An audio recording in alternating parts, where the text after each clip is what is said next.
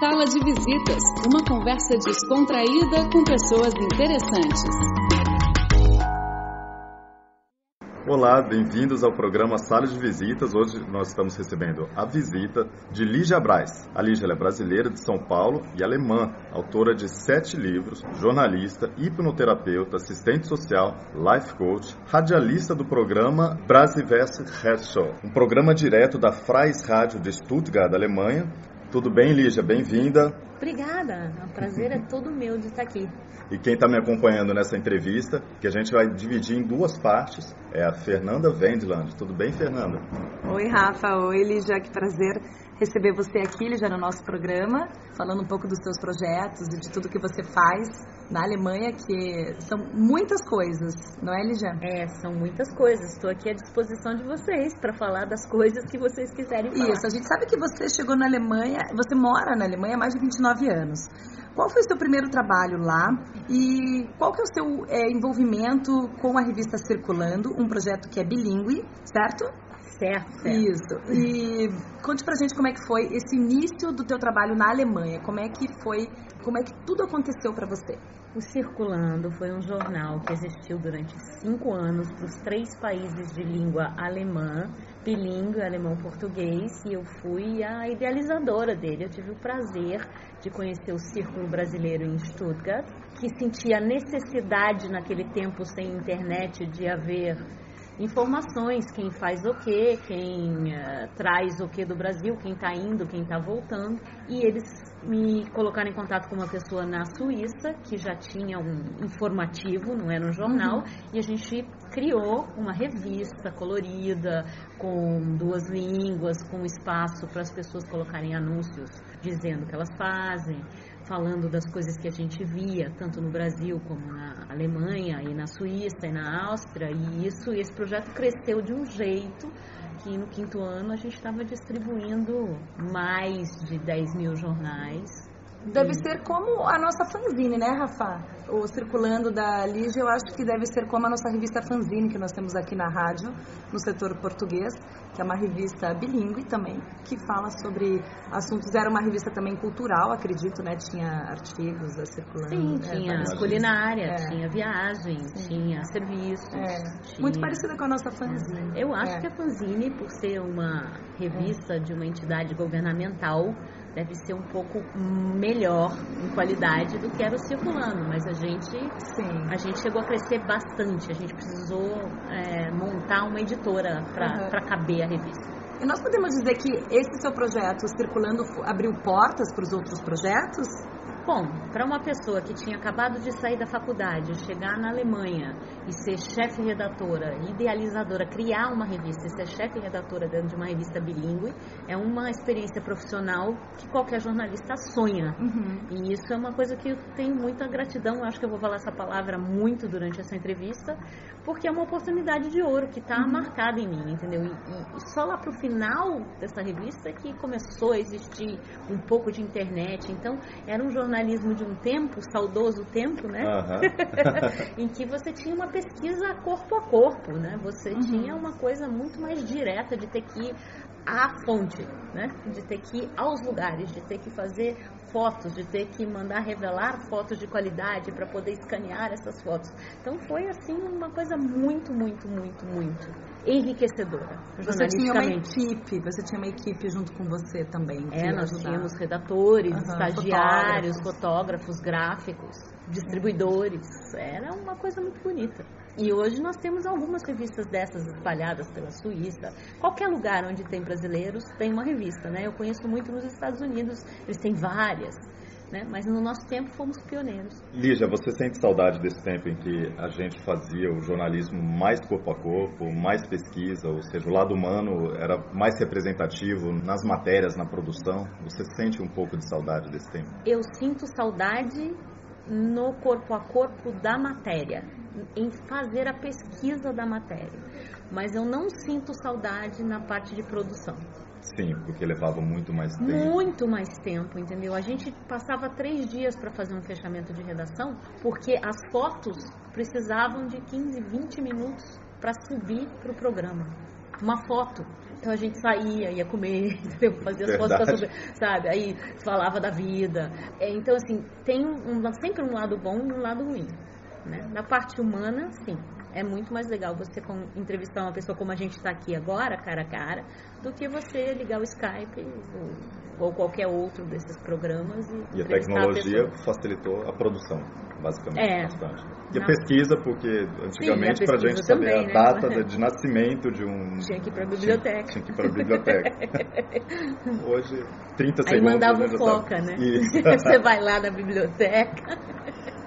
Lígia, a gente sabe que você comanda o programa de rádio Brasiliatum Reality Show, né, o qual eu tenho orgulho também aqui de dizer que faço uma super colaboração com você, uma conexão Pequim-Stuttgart, enviando para o programa da Lígia é, informações culturais sobre a cultura chinesa. E como é que surgiu o início dessa ideia de você ter essa redação na Frais Rádio de Stuttgart? Olha, eu faço esse programa há 18 anos. E a gente é muito feliz de ter a sua colaboração, porque entre Stuttgart e Pequim, por força das indústrias automobilísticas, há uma, há uma, uma relação forte. Né? Existem muitos brasileiros e alemães aqui que são enviados diretamente de Stuttgart. Né? Então, assim, a Freies Rádio de Stuttgart é uma rádio comunitária, que tem também mais de 40 línguas, outros temas, redações de, de temas incríveis. E ela é uma rádio comunitária que nós mesmos mantemos como, como membros, como redação, com ajuda da cidade de Stuttgart, claro, porque a gente transmite, né? E isso é uma coisa que começou lá, a rádio começou em 1999, em 2000 a gente já tinha um programa brasileiro.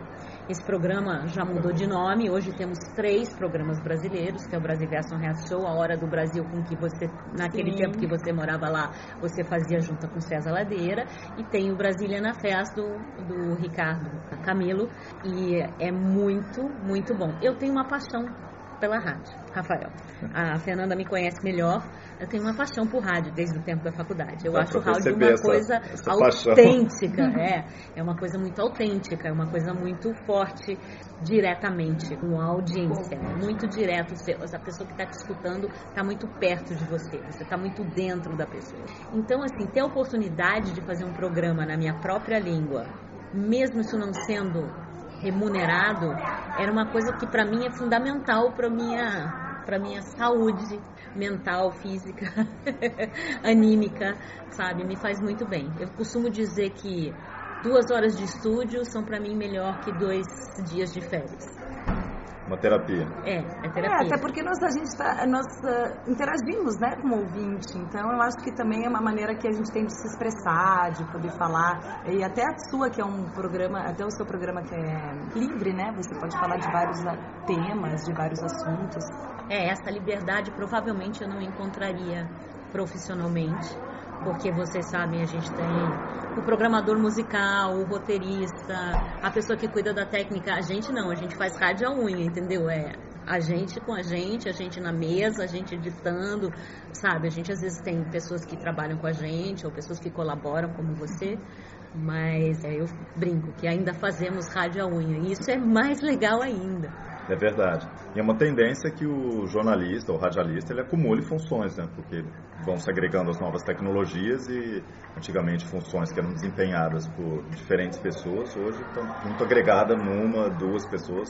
Ou seja, o jornalista virou multimídia, multifunções. Então, a gente inclusive agora faz vídeo durante a rádio, né?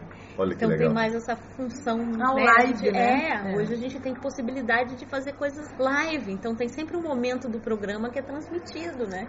Então você está é fazendo é rádio e televisão, sem a qualidade do HD, nem nada disso, mas é, é imagem, né? E Lígia, você sente que o, a audiência de rádio ela tem curiosidade de saber como é o rosto daquela, daquela voz que está falando no rádio? A audiência ela quer saber, ela gosta, ela se interessa pela imagem do radialista? Eu acho que depende. Eu acho que depende. O alemão, por exemplo, não, não tem muito isso tanto quanto não. o brasileiro. Ele, ele inclusive fala, é melhor eu não saber porque eu curto tanto essa voz, vai que eu não gosto da voz com a figura. É. Mas eu acho que isso é uma coisa muito pessoal, muito pessoal. Só que eu acho que quando você está, você sabe que você não está sendo filmado, que você está falando diretamente em conexão com o seu coração, você consegue transmitir mais emoção do que na televisão. na televisão você está preocupado com a luz, com a maquiagem, com a tua postura. Então assim, o seu cérebro uhum. está ocupado com outras coisas que não que evitam que a emoção passe a não ser que você passe para coisa de ser ator, né, para coisa da dramaturgia. Né? No rádio não, você tá ali é é você e o microfone e o estúdio. E se você está falando, seja de política, seja de histórias, seja de uma música, de um tema emocional, você consegue transmitir essa emoção com mais sinceridade. Concordo. Lígia, pulando da rádio para os livros, vamos falar um pouco dos seus livros.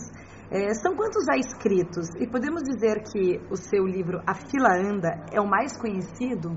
E por quê? Bom, é o mais antigo deles, né? Eu tenho sete livros, mas o A Fila Anda, e tem algumas antologias, né? Existem textos meus em outros livros com outras, outros escritores.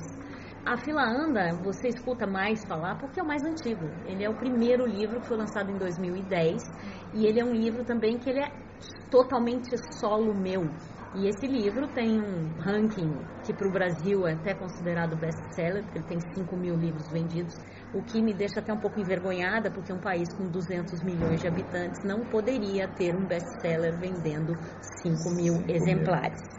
Mas, considerando esta, esta marca, entendeu? Ele, ele é o livro que é o mais falado, mas ele é o mais antigo, entendeu? O, o De Mulher para Mulher, que é o novo, que foi lançado agora em março, ele é um livro criança ainda, ele está começando o caminho dele.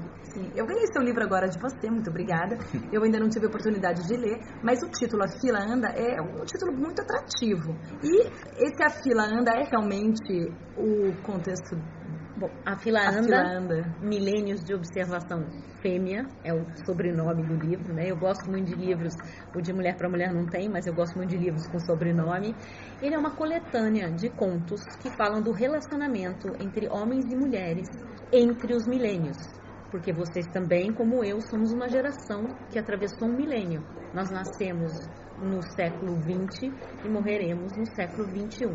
Isso só vai acontecer de novo em 900 anos. Uhum. Então, assim, esta forma de se relacionar, né? São vários relacionamentos, são várias histórias de homens e mulheres que se encontram e se desencontram, por isso que ele se chama Fila Anda. Então, em inglês, ele se chama Next Please. Porque ah. traduzir a fila anda foi um pouco difícil. A gente passou por muita Verdade. discussão. Então podemos dizer que é um, é um livro de contos, né? É um livro de contos Isso. e crônicas. E o seu trabalho mais recente, De Mulher para Mulher, escrito em coautoria com Mariana Brasil, quem é Mariana Brasil? Conte para os nossos ouvintes aqui e para a gente, né? Quem é? Mariana... E sobre o que, que se trata o livro de Mulher para Mulher. Mariana Brasil é uma celebridade. Mariana Brasil é uma escritora famosa, dona de duas editoras, uma na Itália, outra no Brasil. E ela é a pessoa que inspirou Paulo Coelho a escrever o livro 11 Minutos. Ela tem um livro próprio chamado Manuscrito de Sônia, que conta a versão dela dessa história e ela é uma mulher hoje extremamente dedicada à literatura, né? Porque como você mesmo me perguntou, eu sou assistente social, eu sou terapeuta, eu sou coach. Ela é uma pessoa dedicada à literatura. Ela ela se dedica a divulgar a literatura brasileira no exterior. Inclusive nós somos até estudadas um grupo de escritores que foram reunidos boa parte através dela e ela publica literatura brasileira na Itália e no Brasil. Ele foi editado na Itália ou no Brasil? Ele foi editado de mulher para mulher. Ele é da editora Saar de Maringá, no Brasil. Paraná. No Paraná, que é a sua terra. Minha terra. e a gente, a gente edita no Brasil porque o livro é em português. Se esse livro for editado em italiano, que é possível que aconteça ainda esse ano, ou em inglês, vai ser pela Acima Edizione Mandala. Lígia, muito obrigado. Nós vamos continuar a entrevista na próxima semana. A todos os ouvintes, muito obrigado. Nós voltamos com Lígia Braz na próxima semana. Até lá. Com outras curiosidades.